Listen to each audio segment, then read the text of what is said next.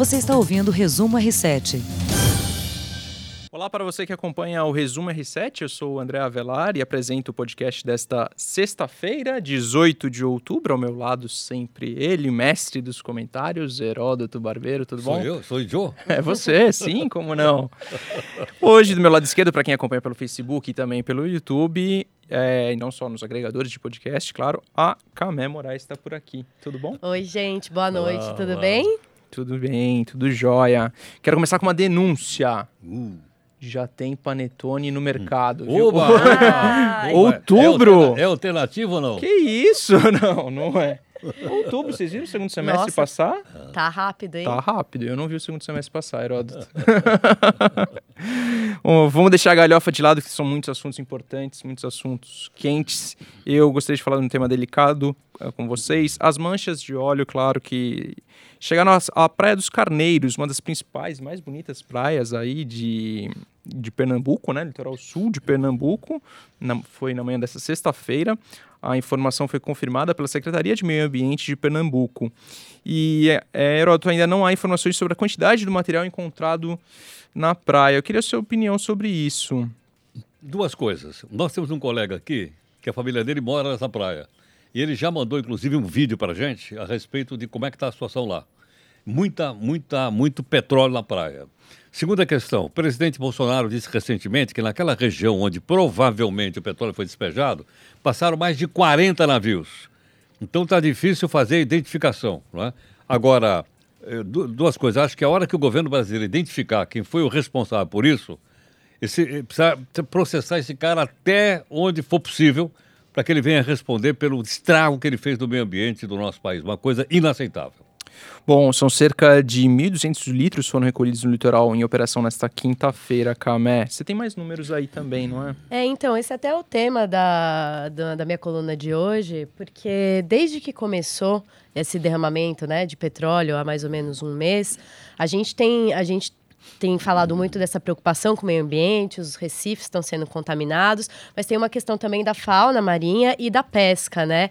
E a nossa alimentação, obviamente, vai ficar prejudicada com isso, né? Eu, que- é, eu queria saber justamente isso. Se é, se é exagero dizer que a nossa, a nossa alimentação fica prejudicada, nosso consumo de peixe pode ficar prejudicado, por exemplo. Então, vamos lá. Eu fui atrás do Ministério da Agricultura, que é responsável pela pasta de pesca, né? Não tem mais Ministério da Pesca nesse atual governo. E fui atrás do Ibama e perguntei se era seguro consumir peixes e frutos do mar do Nordeste. Eles não sabem dizer. Eles não sabem dizer. A resposta foi essa. Eles não conseguiram avaliar se os peixes estão contaminados e se essa contaminação nos afeta, porque eles simplesmente ainda não fizeram as análises em cima dos peixes. Mas é claro, você tem os crustáceos, os, as ostras, os mariscos, que são é, animais que filtram né, a água do mar. Eles, eles estão absorvendo esse petróleo cru, que tem benzeno, que é uma substância altamente tóxica, E cancerígena. e cancerígena. Tem estudos né, do derramamento do, do Golfo do, do México de 2014 que, que relacionam esse derramamento de petróleo com, com doenças causadas por consumo de, de, de frutos do mar e peixes contaminados. Isso pode sim afetar a gente. Os pescadores não estão conseguindo pescar, e se estão conseguindo pescar, a gente tem que acionar o governo, e o governo tem que dar essa resposta à população, se a gente pode mesmo consumir. Por enquanto, o que os especialistas estão falando é que a gente não deve consumir peixes que são de, de profundidade, né? Sim. E esses animais filtradores, crustáceos, é, mariscos, é, lagosta mesmo. O Nordeste é o maior exportador de lagosta do, do, do Brasil, é o maior exportador de crustáceo do Brasil. Essa indústria toda está sendo afetada. Tanto que o Ministério da Agricultura antecipou que vai dar o seguro defeso para esses pescadores que deveriam deveria começar em novembro. E agora eles vão receber esse auxílio do governo de um salário mínimo, porque não tem o que fazer, não conseguem trabalhar. E até o voluntariado, é muito bonito as pessoas ajudando a recolher o, o, o, o, óleo, né? O, aquela Claro, borra de claro. óleo, mas há, que- há que se ter muito cuidado também com isso, né? É, mas eu acho que nós temos que começar a ser voluntários. Eu vi outro dia também uma cena parecida com essa, na cidade de Mumbai, na Índia. Também tinha uma quantidade enorme de plásticos e um grupo de voluntários estava limpando o plástico das praias. E me lembro também de uma ação que foi feita na Estônia, que é um pequeno país do norte da Europa, e eles resolveram fazer o Dia da Limpeza do Meio Ambiente. Foi um chamado feito na televisão. Um milhão de pessoas saíram naquele dia com sacola e limparam o país inteiro. Que eles puderam catar e limpar. Eu acho que a gente precisaria fazer um dia alguma coisa semelhante aqui. Foi a população inteira da Estônia, Foi, provavelmente. foi. Acho que tem É, isso, pra né? Você ter uma ideia da, da, dizer, da mobilização, né? Pois é. Então, eu não sei, eu sei quanto tem a Estônia, talvez tenha uns 3 ter. milhões, talvez, sei lá. Vou até pesquisar aqui, Não, mas imagina dá uma olhada seja. aí. Menor que a Moca, com certeza, viu? Vou avançar aqui nos assuntos de Brasília. O PSL suspendeu cinco deputados e alegou ataques ao partido. Com a suspensão, esses deputados não poderão assinar listas partidárias como as feitas para tentar destituir o delegado Valdir da liderança da Câmara.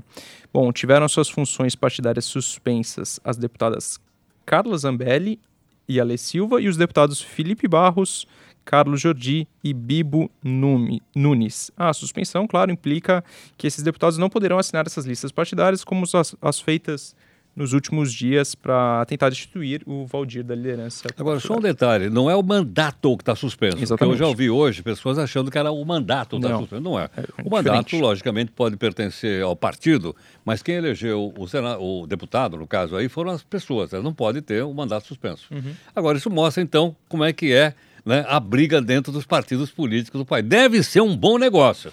Senão não ia ter 35 partidos, né, gente? Verdade.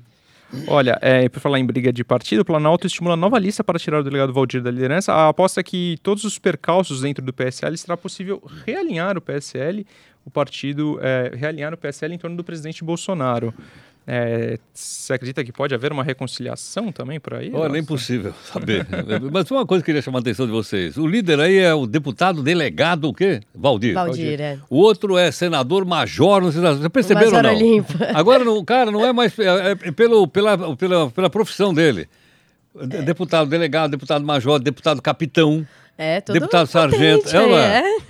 Agora aí o cara, não, aí vai ser assim, daqui a pouco, deputado ah, advogado, deputado flanelinha, é, não é? Bom, Por que tem não? deputado palhaço também. É, pa- ah, exatamente, deputado palhaço. É, não é? Por que não? Uma profissão digna como tantas outras. tem a sua representatividade.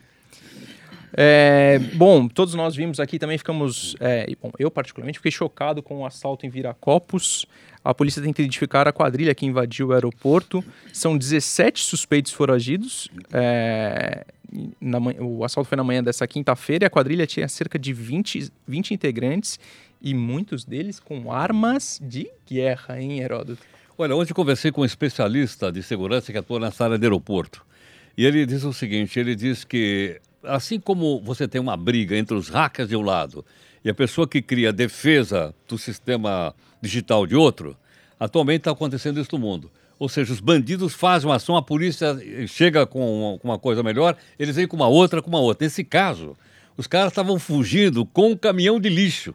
Botaram metade da grana no caminhão de lixo e estavam fugindo no caminhão de lixo. Quem vai suspeitar que o Tranquilamente, caminhão do né? lixo estava carregando uma grana como essa? A guarda suspeitou, né? A guarda metropolitana. Agora, tem uma informação desse assalto agora, que é quentinha, que acabou de sair, e a gente vai dar também lá no Jornal da Record, é que a mulher que foi feita refém em casa com um bebê de 10 meses, ela está na UTI.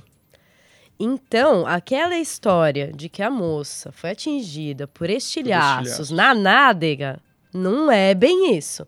Porque ela passou por duas cirurgias, tá na UTI com ventilação mecânica, ou seja, ela tá entubada. Então tem que ver aí o que, que aconteceu com essa mulher, que tiro que acertou ela, porque não é estil- estilhaço, não manda ninguém pra UTI, UTI, né? Bom, oficialmente foram três mortes durante a operação. Os agentes afirmaram que tratam de pessoas especializadas que já praticaram esse tipo de crime, com certeza, né? Muito por conta desse armamento capaz de derrubar aeronaves. Agora, o detalhe que não quer, não quer calar.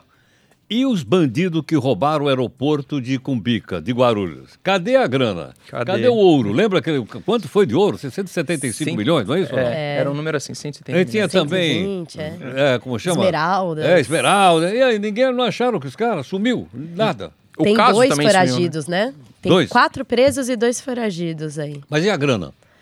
É a grana de quem era, né? Essa grana. Diz que estava sendo enviada para a China, não era isso? Eu Isso- acho que era, é, acho que era, exatamente.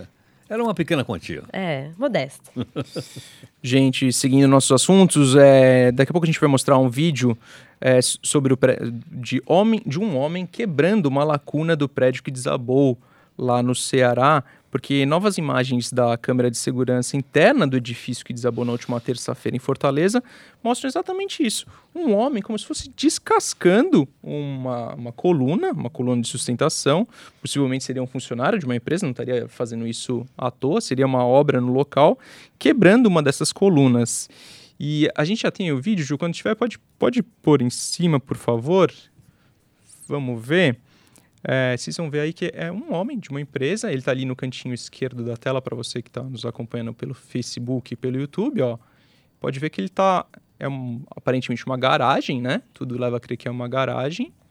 E aí ele está descascando essa coluna, uma viga de sustentação, que, poxa, coisa que não se não faz. É, o vídeo, se a gente perceber ali, o, o registro do vídeo marca que, a, é, que esse trabalho, essa obra, começou às 9h54 da manhã, aproximadamente 35 minutos antes do prédio vir abaixo.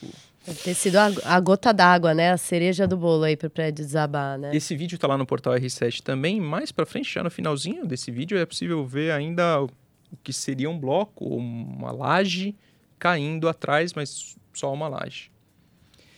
Incrível e chocante, né? É, a, as colunas já, já estavam com problemas, né? Eu acho que eles estavam tentando fazer algum tipo de, de reforma, mas pelo jeito. Não a ponto de descascar é. isso, né? E serve de alerta também para muita gente que tem que mora num prédio, que Lógico, vê uma, uma rachadura, uma é, fissura. Agora, colunas de sustentação e essas vigas de sustentação, você não mexe sem um dinheiro, certo ou não? Exatamente. É. lá. Você pode mexer numa parede, pode derrubar a parede. Olha, por exemplo, lá no meu prédio, o pessoal quer derrubar a parede da cozinha. Pode. Se ela não for de sustentação, pode. Agora, se for de sustentação, não pode. Para isso tem engenheiro, tem planta, tem arquiteto, tem tudo dizendo que vai mexer lá ou não vai mexer. É ou não é? é. Exatamente. Não pode simplesmente ir lá e derrubando parede. Não, não pode. E, e, nem todas as paredes também podem ser derrubadas. Eu falei isso porque minha mulher é arquiteta. Ah, então, ela já, sabe, quis, ela já quis fazer umas reformas em casa. Eu já quis é, dar uns pitacos, mas nada feito. Então, não derruba a parede estrutural. Não derruba a parede estrutural, gente. E se você vê alguma coisa desse tipo no prédio de vocês, por favor, é, não, né? lógico, claro. alerte. É, vocês sabem minha predileção por esportes, né? Vamos falar da rodada do fim de semana, opa, pode opa, ser? Opa. Vamos falar um pouquinho? O negócio tá mal lá. O time de vocês não anda muito bem, não, né? Não, não estamos, não estamos nos não melhores estão, momentos. Não, e o curioso é o técnico Carilli, que nessa semana, o técnico do Corinthians, para quem não sabe o time deles, inclusive falando que o time não tá bom mesmo, que o time tem que jogar mais, o time tem que jogar mas estranha que Será continua que na quarta posição. o que acontece, né? O Corinthians joga nesse sábado, 19 horas, contra o Cruzeiro em Itaquera. O Cruzeiro está indo para a segunda, não é isso ou não? Exatamente. O Cruzeiro é o 18 colocado então, com 25 pontos. É, como é, é, é, o, é o turma da morte ali, né? Não, mas o Cruzeiro venceu o São Paulo agora no meio da semana. O Corinthians é o quarto com 44 pontos. O Cruzeiro está lá embaixo com 25 pontos. Mas Bom, eu... o Corinthians é então favorito. tem que ganhar, então tem que ganhar. O Corinthians é favorito. Itaquera tem que ganhar, né? É. Mas eu queria saber de vocês se o campeonato já é do Flamengo. O Flamengo disparar na, na liderança com 61 pontos, Palmeiras é o segundo colocado com 53. Tem oito pontos? Quantas rodadas, é? 12 rodadas por jogar. Aí faltam 12 61 rodadas? a, ah, então 53. Já foi? Não, não dá. Não, não dá? Não, não, não dá. Muita rodada. Ainda tem muita coisa ah, pela frente. O time é bom. O time é oito bom. Pon oito pontos e 12 rodadas? Não, ah, dá pra dá. virar ainda aí, né? Eu, eu acho que não dá. Dá até é. pro Corinthians, enquanto. É. É? ah, boa, boa, Eu Camila. adoro esse entusiasmo não, de eu torcedor. Do otimismo da Camila. eu gosto, eu é gosto. A gente eu não gosto. desiste nunca, corintiano. pra passar a agenda aqui, o Flamengo tem o clássico do fim de semana contra o Fluminense. O Palmeiras pega o Atlético Paranaense em Curitiba e o Santos enfrenta o Atlético Mineiro na Vila Belmiro. São esses aí os três que estão lá na frente. É, se vocês me permitem, eu gostaria de dizer que eu acho que o Flamengo, eu acho que o Flamengo só perde esse título se perder também a Libertadores.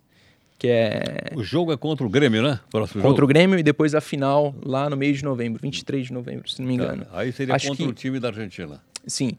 Acho que se perder esse jogo, é, claro que vai tentar se concentrar no brasileiro, mas é muito ruim perder é, uma Libertadores para times brasileiros causa, causa um efeito tremendo. Eu acho que por aí pode abalar alguma coisa. Ou ele pode ganhar os dois também sair com tudo quanto é título esse ano, hein? É, Nossa, pode ser. É.